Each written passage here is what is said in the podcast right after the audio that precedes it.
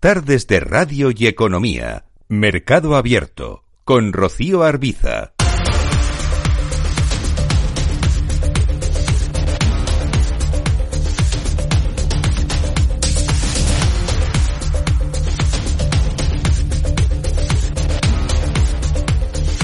Hablamos ahora en Mercado Abierto con Joaquín Robles, analista de XTV. Joaquín, ¿qué tal? Muy buenas tardes.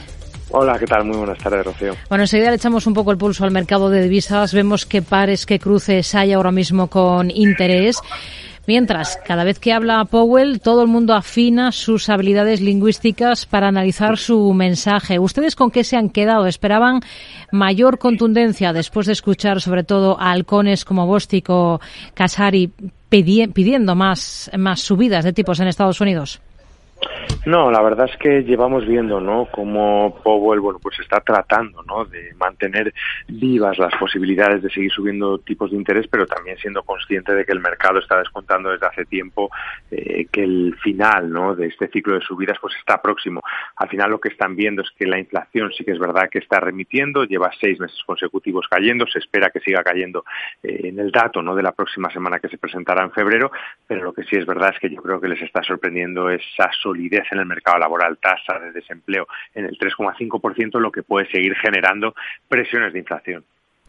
¿Qué niveles están vigilando ustedes ahora mismo en el cruce con el euro, el euro dólar? ¿Dónde está el soporte más claro para la moneda única? Ahora, ya, ahora mismo está completamente plano. Se cruce por encima de esa cota de 1,07.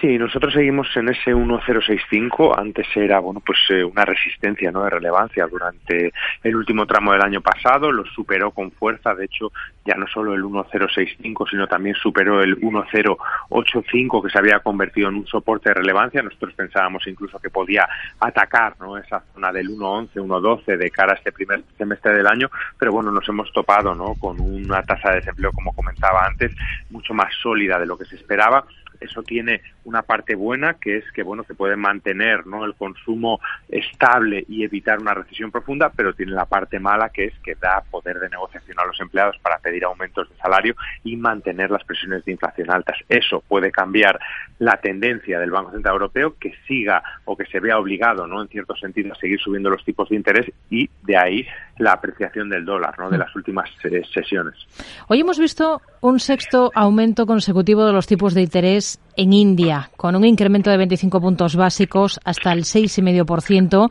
con el objetivo, como en todos los países, de mantener o tratar de mantener a raya la inflación. Acumula un incremento del precio del dinero desde mayo pasado de 250 puntos básicos en, en este país. ¿Cuántas subidas más esperan? Bueno, pues eh, es un poco como el resto de bancos centrales, ¿no? Yo creo que va a depender mucho de la evolución de la inflación.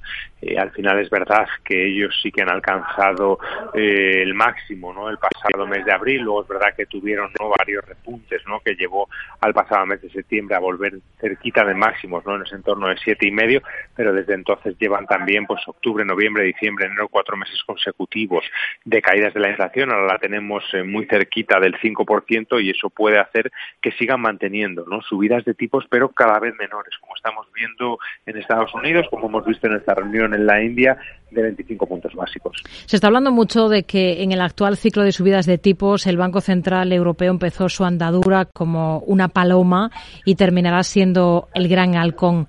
Y es así, ¿no? Porque incluso del Banco de Inglaterra el mercado espera menos que del Banco Central Europeo en materia de nuevas subidas de tipos. Bueno, pero eso también está por ver, ¿no? Es verdad que el Banco de Inglaterra fue uno de los primeros eh, que empezó a subir los tipos de interés. De hecho, los tiene eh, un punto, ¿no? Porcentual eh, más altos que el Banco Central Europeo, que está al 3%. El Banco de Inglaterra está al 4%. Es verdad que se está hablando de que el Banco de Inglaterra podría empezar a hacer aumentos de tan solo 25 puntos básicos. Quizá al Banco Central Europeo le quede uno de 50 puntos básicos y a partir de ahí empieza a cambiar el enfoque pero bueno, ambas economías eh, tienen una tasa de inflación muy preocupante, ¿no? Reino Unido por encima del 10%, Europa por encima del 8% y a partir de ahí pues seguramente les toque seguir, ¿no? Con esta postura hasta que de verdad se vea eh, cómo la inflación está remitiendo de una manera más consolidada. Hemos hablado del euro dólar, ¿en qué otros cruces se están fijando ustedes ahora mismo?